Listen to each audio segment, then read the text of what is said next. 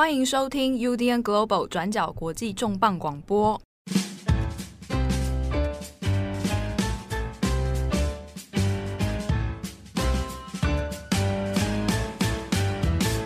欢迎收听 UDN Global 转角国际的编辑插播，我是编辑惠仪。那最近因为台湾疫情也是持续在升温的一个关系，我相信，呃，过去一周以来，大家在家里工作，心情应该也是很郁闷，然后也很焦虑的。那为什么会有今天的编辑插播呢？那主要是因为马来西亚的疫情状况其实跟台湾一样，也是创下新高了。目前单日的确诊的人数是来到了六千多例，这是过去一年以来从来没有过的一个数字。那所以在今天是只有我一位编辑，然后邀请了两位马来西亚朋友一起来跟大家聊聊马来西亚的疫情状况。同时呢，也是在这样子的疫情之下，也希望可以跟大家分享一下，身为回不了家的一个外国人，也就是所谓的海外游子，那我们的心情在过去一年来是怎么样的，以及在这个疫情之下，我们的不安、我们的焦虑、我们的观察又是什么？身处在海外的听友，可能跟我们一样，或多或少有类似的感觉。那种感觉可能就是你人身处在国外，但是你很担心国内的疫情状况，但是你又什么都做不了。那种感觉其实也算是蛮无力的。所以今天邀请到了两位马来西亚朋友呢，等下就会跟我们一起分享一下，就是在这疫情之下，我们的观察以及我们又是怎么度过的。那首先是杰珊，就是先请跟大家自我介绍一下。嗨，大家好，我是杰山。那我曾经是隔壁棚名人堂的编辑。如果这边有名人放送的听友的话，可能有听过我客串过几集。嗯、呃，那大家就会知道我是马来西亚人，从念书到工作在台湾已经十二年多了。哇，那其实也是很久的一个时间，因为我其实，在台湾也差不多七年八年。天哪，那也真的蛮久的。我我也没想到，就是我当初也是来台湾念书，然后念书念完之后就留在台湾工作，一直对，一直到现在。嗯，嗯好，那另外一个也是杰山的朋友叫做招宏，昭宏过去呢其实也是留台生，但他现在已经是回到马来西亚工作了。然后我们今天先请张红跟大家自我介绍一下。大家好，我是招红。那我现在人在马来西亚，我也是留台生，嗯嗯我在二零一八年的时候回到来。那跟疫情共处大概有一年多的时间了。我现在的工作是在一家殡葬业，在智商与辅导部担任主管。那主要今天会请到昭红，也是因为就像他刚刚跟大家讲的，他现在是在殡葬业工作，在有一些呃有些人过世了之后，你是陪伴他们的亲属走过那一个很难过的历程，对，对吗？那随着疫情升温，相关的死亡人数也是有所提升。招红在处理过这一些因为染疫而死亡的案例当中，他也是有一些观察跟心得想要跟大家分享。那我们等一下回过头来，会再请招红来分享一下他最近处理过的案例。那其实，因为今天我们会跟大家分享一下马来西亚的疫情状况，所以在两位正式开始分享之前，我这边也先跟大家更新一下马来西亚的那个疫情状况好了，让大家稍微有一个脉络的理解。如果我们根据 Google 上面的统计资料来看的话，马来西亚的确诊病例截至五月二十二号为止，现在一共是四十九点九万。那过去一天的新增人数，这几天是来到了六千多例。目前总死亡人数是两千多人，单日的死亡人数在过去一天是五十人。马来西亚的疫情从过去到今年，我们可以主要分成呃三波吧。第一波是在去年三月的时候开始的。大概是在去年二零二零年二月底的时候，刚好有一个呃全球最大的宗教团体之一的一个叫做穆斯林传教会，他在吉隆坡的清真寺就有类似的集会跟活动。当时候参与的人数大概有呃一万多名的穆斯林信徒，所以差不多是在那个期间爆发的。那刚好也是在那段期间，二月底三月初的时候，大家还记得喜来登政变吗？就是当时候，呃，我们的时任首相马哈迪就辞职了，然后接下来执政联盟、希望联盟里面的部分议员就跳槽，经历过一个政治重组，然后也比较混乱的一个时刻，到后来就由现在大家知道的首相慕尤丁上任，大家就一直讥讽说他是呃后门政府啊。但不管如何，当时候因为疫情升温，马来西亚在去年三月到五月的时候就执行了第一次的封城。到最后的疫情状况是稍微控制下来了，那马来西亚政府也慢慢的重启经济。我的理解是对的吗？招红，嗯，身在马来西亚的招红，对，差不多是那个时候。当时候的封城其实是蛮严厉的，是像是他有规定你说你今天出门的时候你不可以超过多少公里，对，对吗？然后而且还蛮就街街道上真的很少我会看到有车辆的存在。就是那时候，我们连工作也不能出门，都是居家办公。可是现在就好像没有这样的，而且路上的车还是很多。对，所以那时候大概是执行第一次的封城，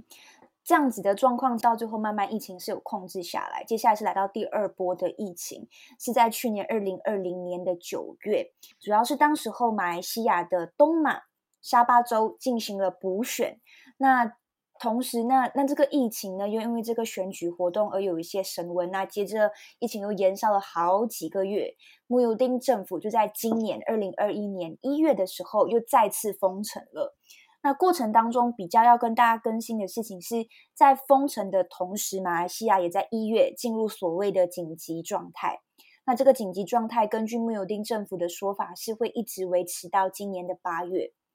这紧急状态其实也是有一些争议的。应该说，要控制疫情是一点，但是有必要进入紧急状态吗？因为进入紧急状态，在某种程度上也是赋予首相蛮大的一个权力。尤其在这段期间，马来西亚的国会也是处于暂停运作、停摆的一个状态，所以这当中在政治上面有一些角力，也是出现蛮混乱的一些状况。然后这一波一月、二月又再次封城了嘛，那情况也是一直持续到呃今年三月，三月。有稍微好转的趋势，但是后来呢，也是跟全球疫情的状况一样，呃，刚好是出现变种病毒啊，无症状感染啊，然后再加上最近刚好是斋戒月，所以有一些市集。马来西亚五月初的疫情，当时候是每日新增大概三千六百多例，到五月初的时候就持续一直在上升，然后到现在是单日新增了六千多例，然后状况蛮不明朗的。那我们跟大家更新完从去年到现在的疫情状况，我们现在先拉回到去年来谈我们过去一年的心情怎么样好了。我记得我大概是在去年过完年之后，新年的时候三月回到台湾的。当时候回到台湾，大家已经是进入一个蛮谨慎的状态，大家都戴口罩了。那也想问一下，就是招红过去一年都在马来西亚，那那段期间你的感受跟观察又是什么？嗯，第一次封城的时候，其实大家都还蛮不习惯的，因为一一直必须待在家，而且我们也不知道外面怎么样，尤其病毒是看不到的。说好不好过？其实我那个时候第一波的时候，我面对的是身边有一些有精神状况的朋友，比如说有恐慌症的的朋友，那他们就会很焦虑。嗯因为不知道该如何自处，那那时候只能不断的用电话去陪伴跟，跟跟跟他聊天吧。因为不是很太多人会了解他的状况，为什么会比一般人来的焦虑？其实你只要待在家就没事了，只是对他来说，死亡好像很靠近一样，所以还蛮不容易的。虽然我知道很多人都在。都在批判政府啦，就是为什么该锁不锁，该封不封等等的。可是对对我的角度来说，其实无论是政府或者是人民都好，我们都是第一次面对这样的局势，所以只能一试再试。这一个不行，我们就只好赶快换另外一个。所以就就会看得出很多的所优转啊，或者是翻来覆去的一些决策。可以理解，因为刚刚招宏讲的要封不封这件事情，主要是因为过去一年来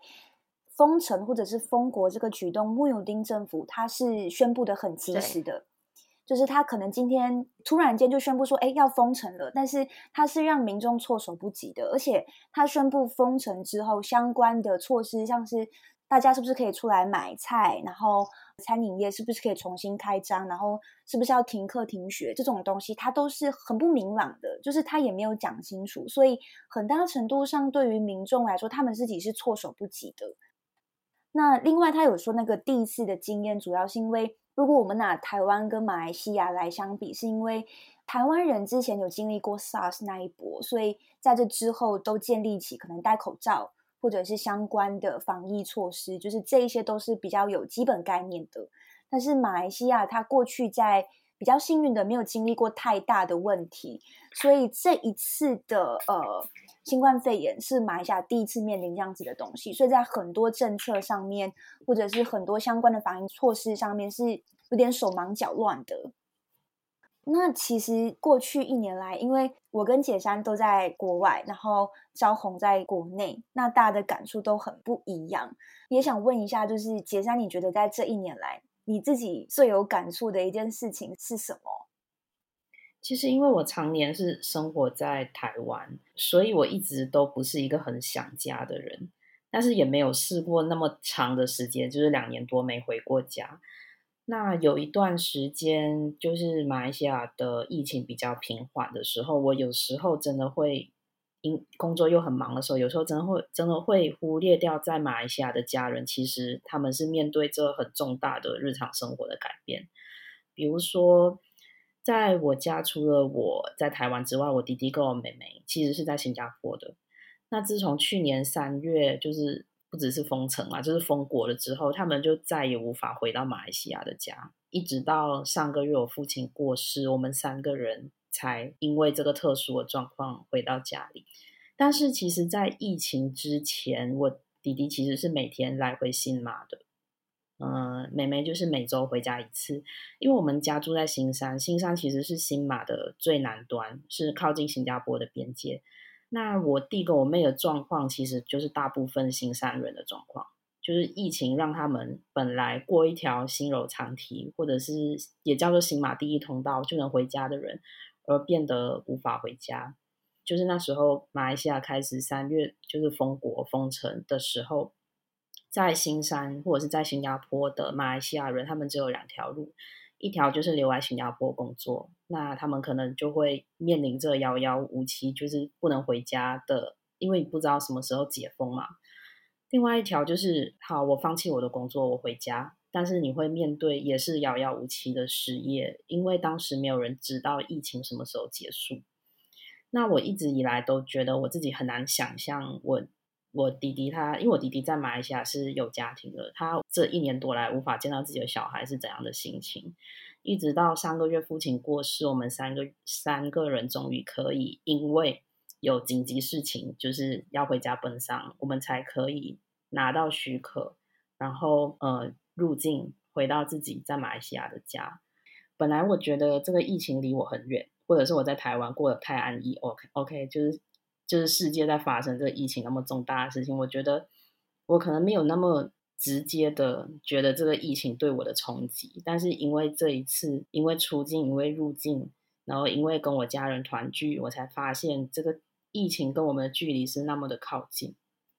大家可能知道说，就是西马的南边就是柔佛州，它跟新加坡很靠近嘛，所以柔佛州就是这一边的人，其实很多都会到新加坡工作。那因为杰山它是更靠近新加坡的，所以他们真的就是只隔一个通道。那我家里面其实也有家人在新加坡工作，确实在当时候面临马来西亚要封城、要封锁的时候，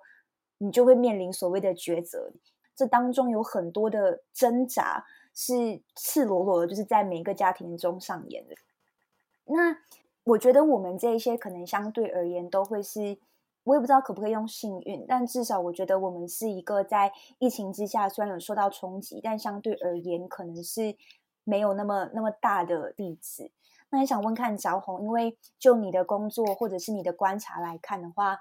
过去一年马来西亚的疫情状况，它是怎么去影响当地的一个家庭？我有看过一个家庭，就是儿子抱着那个骨灰，然后来到我们的那个奠礼堂，然后就跟妈妈说：“妈妈，我们今天就在这里办事，然后办事就办丧礼嘛。”然后就跪下来就跟妈妈讲话。那后面呢，其实就是爸，爸爸爸看起来是呃身体是有一些疾病还是什么的，所以身边的女儿就一直劝他说：“爸，你一定要吃药，你你要吃药，不吃药不可以。”可是爸爸就一直指着那个灵堂的照片说：“他怎么就走了？”然后就一直在哭，然后女儿就一直劝他说：“爸，你不吃不可以，我已经没有妈妈，我不能没有爸爸这样子。”所以那时候看到这样就觉得说好心酸哦。但可是这疫情好像也不会因为这样的家庭故事而呃慢慢的减少，然后人还是一样是就是还是想要随心所欲的去进行他们的日常生活这样子。现在讲的只是一个家庭，其实每一每一宗死亡病例，它就等于一个家庭。那我自己的，嗯，就我的师姨，她也曾经主持过一对夫妻的呃典礼。这一对夫妻也是因为冠病而去世，而且是同一天一起就是出殡。所以一般疾病去世或者一般死亡案例的话，我们还可以进行瞻仰啊，或者是帮他穿衣服啊，或者是呃。有那个封棺啊等等这样的仪式，可是对于因为冠病去世的就没有这样的一个机会，他们只能够直接火化，然后然后家属只能够看到那个骨灰，或者是呃土葬的话就直接就拿去土葬了，所以他们只能看到一个神主牌来做啊、呃、仪式这样。呃，是不是只有处理华人的遗体？嗯。我们殡葬业其实处理的就是呃华人或者是非穆斯林，非穆斯林就是有印度人啊，或者是国啊、呃、外国人等等。那穆斯林的呃遗体，一般上从去年一开始的时候，还是卫生部的。呃，官员去去处理，因为穆斯林的只能用土葬，这是他们的宗教使然，所以他们只能用土葬。那从去年的时候，是卫生部的官员去去将他们呃土葬，然后家属只能远远远观看他们土葬这样子而已，也不能够说帮他们净身。呃，因为冠病去世的话，他其实是呃。在医院就要被套上至少三层的那个塑料袋，然后就直接到土葬场。那现在呢，已经不再是卫生官员、卫生部官员能够负责的事情，因为他们太忙了，所以现在会是宗教局或者是他们穆斯林呃，应该会有那殡葬业来负责。也有人有那个迷思说，哎，是不是只有？嗯呃，是不是每一次冠病啊、呃、去世都要用火化？其实不是的啊、呃，那是归咎于那一个人的选择。所以目前我有看到说，就是因为现在马来西亚的疫情案例其实是处在一个很高峰的状态，不管是医疗人员或者是殡葬业，其实有到了一种不堪负荷的状况。新闻报道是这样子写，那你自己的你自己的感觉是什么？呃，现在一天至少有三宗遗体，然后其实前几天哈、哦，大概每一天大概都有五宗，那五宗里头可能有一宗是土葬这样子。那天我就去到火化场的时候，就在那边等等着那个呃遗体车来，呃跟着来的只有一位家属。那时候看到工作人员将棺木其实也需要用那个我们叫 wrapper 把它包起来，就是遗体已经包了三层的塑料，可是进入棺木之后还是要再包多一一层，然后再推进去那个火化。那家属只能够跪在那个闸门口去远送，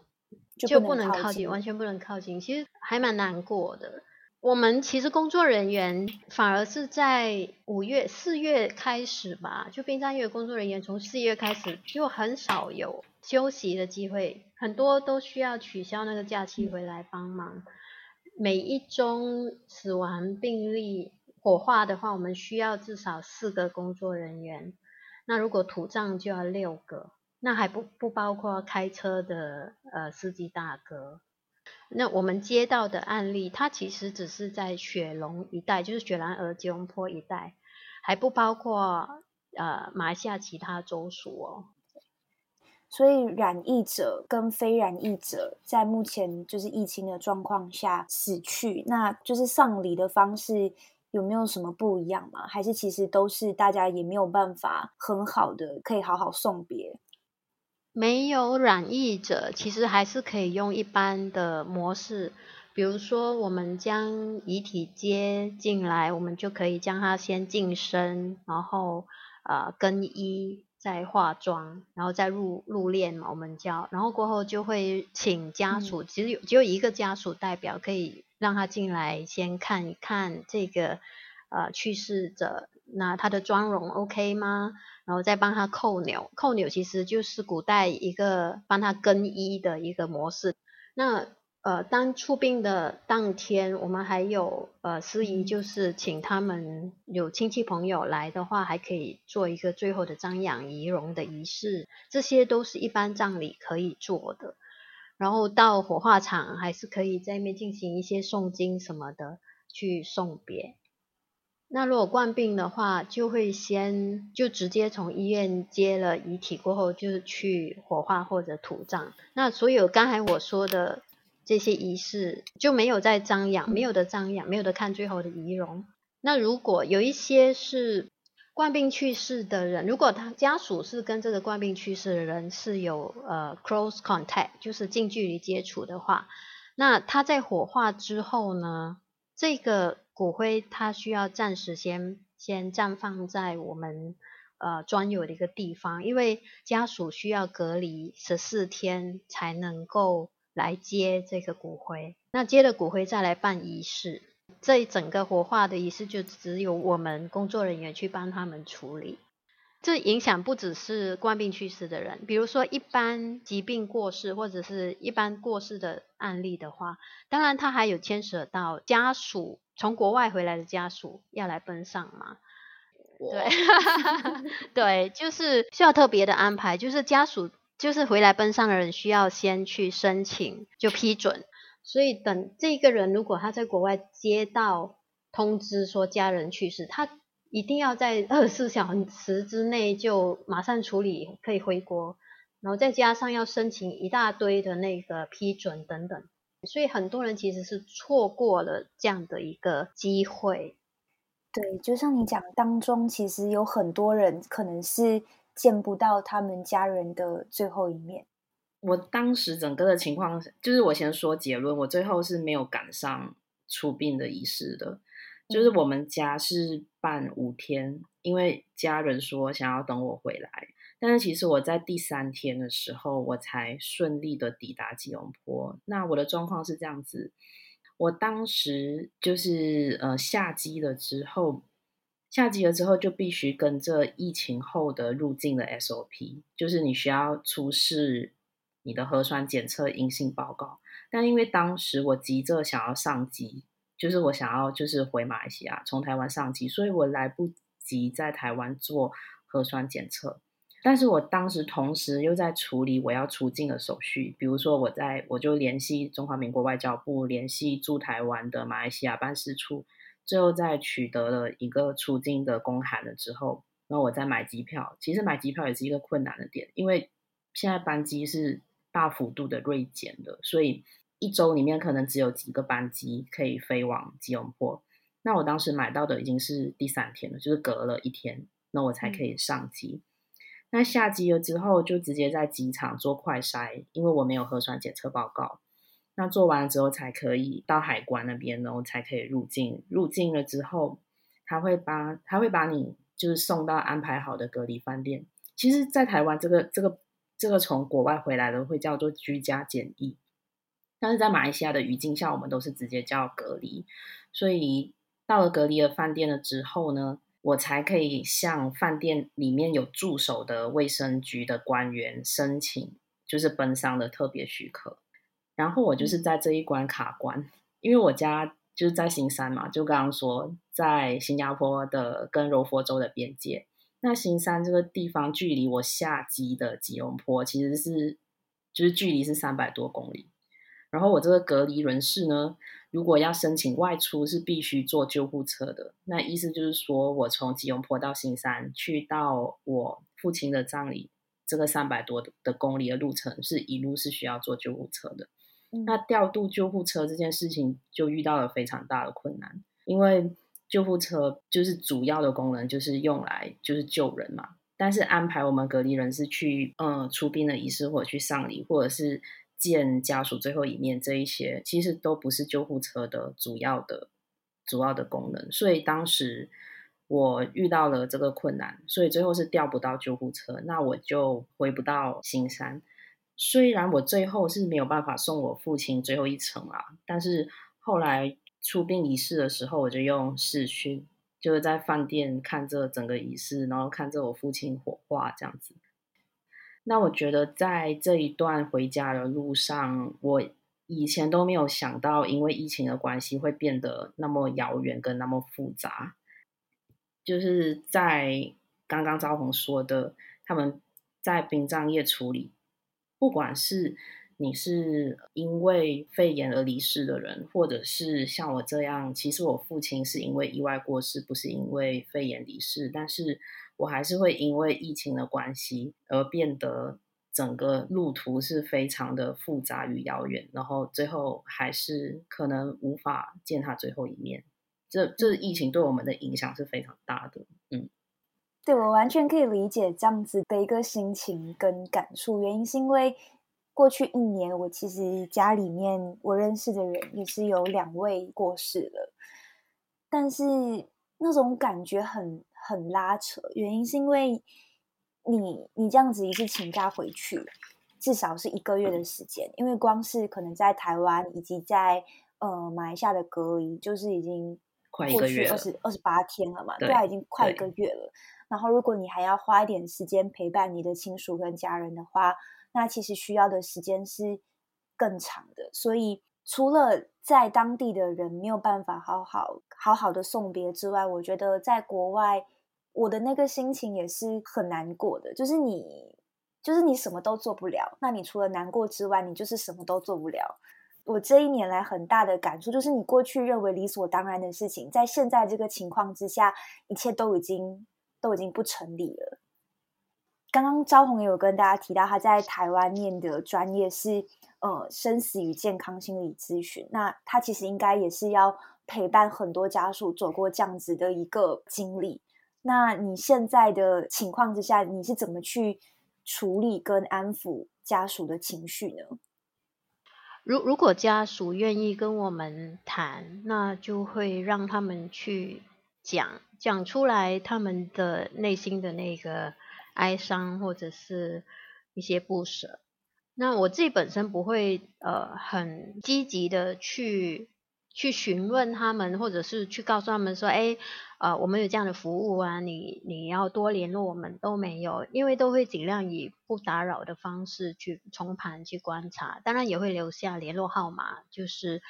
当他们有需要的时候会再联络我们。嗯，这个疫情哈，它它带给我的那个离别的意义，它其实就是一个生离跟死别。”就好像你们都在国外一样，它其实就是一个生离。嗯、那我每天面对的这些家属都是死别，无论是一般疾病过世，或者是冠病过世的人，它其实就是一个死别。那就好像刚才慧仪说的，没办法做什么。当面对这样的局势的时候，以前我们觉得理所当然的事情，但原来，呃，来到这个时候，它它变成一种。没办法做什么事情，那当没有办法做什么事情的时候呢？其实最重要的就是将自己照顾好。那这当中有没有让你觉得你自己情绪受到很大影响的一些案例？我觉得一年多以来啦，我我有一个朋友，他是自己本身一直在呼吸呃系统其实都有问题，就有鼻窦炎啊什么的。他是在工作场所感染的，然后过后他回到家的时候，他是有有传染到给家人。那有一个长辈，他因此而过世了。那所以这一方面，其实他让我觉得，就是这个传染给别人的人，他会有那个罪恶感。那他又要怎么样去调试自己的心情？不能原谅，对，没办法原谅自己。那我的角度，我的扮演的角角色，我又能够做什么呢？我可能只能够再告诉他说，如果这一位亲人他能够跟你说话的话，你觉得他会对你说什么？我相信这个亲人他也会告诉你说，不要自责了。现在陆陆续续发生很多这样的案例了，就是从工作场所啊、染疫了，然后回到家，然后传染到给给家人这样子。有一位妈妈，她就是在 ICU 的时候就告诉她的孩子说：“妈妈没有怪你，因为你也不想的，所以你要好好的活下去。”如果你要说，我有什么让我印象深刻？其实每个案例都印象深刻，因为这因为冠病过世都是骤逝，而且都是看不到的东西，病毒看不到，然后就很无辜的受感染，然后就突然的就就走了，它都是一个来不及的告别。确实可以理解，就是我今天有在看一个是呃。马来西亚一个电视台拍的一个纪录片，是大概四十几分钟，是在讲呃这一年来马来西亚的疫情状况，然后去到一些重症病患者的病房里面去做拍摄。那当中其中有一个印度护士，他其实很感触，他就说，在到最后的时候，就像刚刚也是招红讲的，染疫的人他可能是突然之间就离开了，就离世了。那在这样子的情况下，家属可能有些被隔离，那有些可能根本也进不来，所以就只能透过远端视讯的方式去好好送别躺在病床上的染疫的家人。那在这样子的情况下，很多时候第一线的医疗人员，尤其是护士，就是最后陪伴亲属走过最后一程的那一个人。对啊，都很不容易，尤其尤其他们每一天哦，他们其实已经一年多来都没有休息了。而且都一直要穿着那个太空装防护衣去工作，然后面对每一个送别，他们要用那个远端视讯去让家属跟这个病人最后的那个 moment 去告别的时候，其实这些护理人员啊，他们的情绪上都都需要一定的资源。嗯，对。对，所以今天邀请到杰山跟昭宏来分享，我觉得我们分享的这一些故事跟经历，一定不仅仅是发生在马来西亚或者是台湾。我相信现在海外的听友或者是在世界各地的人，其实或多或少都有类似的经历跟想法。所以今天邀请到昭宏跟杰山来分享，也是希望说可以来跟大家聊聊，就是在疫情之下，我们身为一个人。我们个人是如何被影响的？那个人的心情跟记录又是怎么样的？那其实刚刚跟大家分享的故事可能有点沉重，但其实也不是希望要去再度加剧大家的不安，或者是再再度去加剧大家的焦虑，而是希望有一个陪伴的作用。意思也就是说，其实，在这样子的疫情底下，我们大家。都是一样的，我们每个人都是有连结，都有类似的经历的。那接下来我们就是一起努力去克服，一起努力去度过。那不管现在情况怎么样，也希望我们都可以好好照顾自己，保持身心的健康啦，保持跟外界的联系啦，保持乐观，看一些喜剧，听一些音乐，照顾好自己的身体跟心理。那在这样子的情况之下，你可以把自己照顾好。就已经是一个很不容易，而且很厉害的事情了。好，那以上我们就是再次谢谢杰山跟招红。那如果大家听了之后有想要分享的，或者是有想想要跟我们聊的，都一样可以在我们去私信我们转角国际的 IG 或者是脸书上面，我们都会看。那我们今天就先到这边，我们下次再见。